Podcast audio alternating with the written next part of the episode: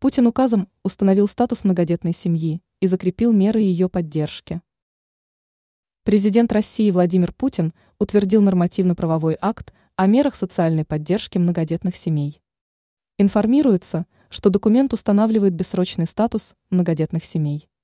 Также указывается, члены подобных семей смогут рассчитывать на социальную поддержку до достижения старшим ребенком возраста 18 или 23 лет, о чем рассказывает официальный веб-сайт НПА РФ.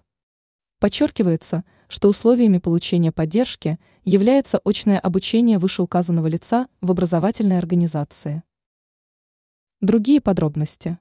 Кроме того, из текста документа следует, предоставление льгот не должно стать причиной снижения регионами уровня помощи многодетным семьям. Акт предполагает невозможность снижения соцподдержки регионами на бессрочной основе. В том числе поясняется, что регионы уполномочены расширить категорию многодетной семьи с учетом ее новоприобретенных особенностей. Ранее информировалось, что многодетная семья из Германии получила временное убежище в России, чтобы тем самым защитить детей.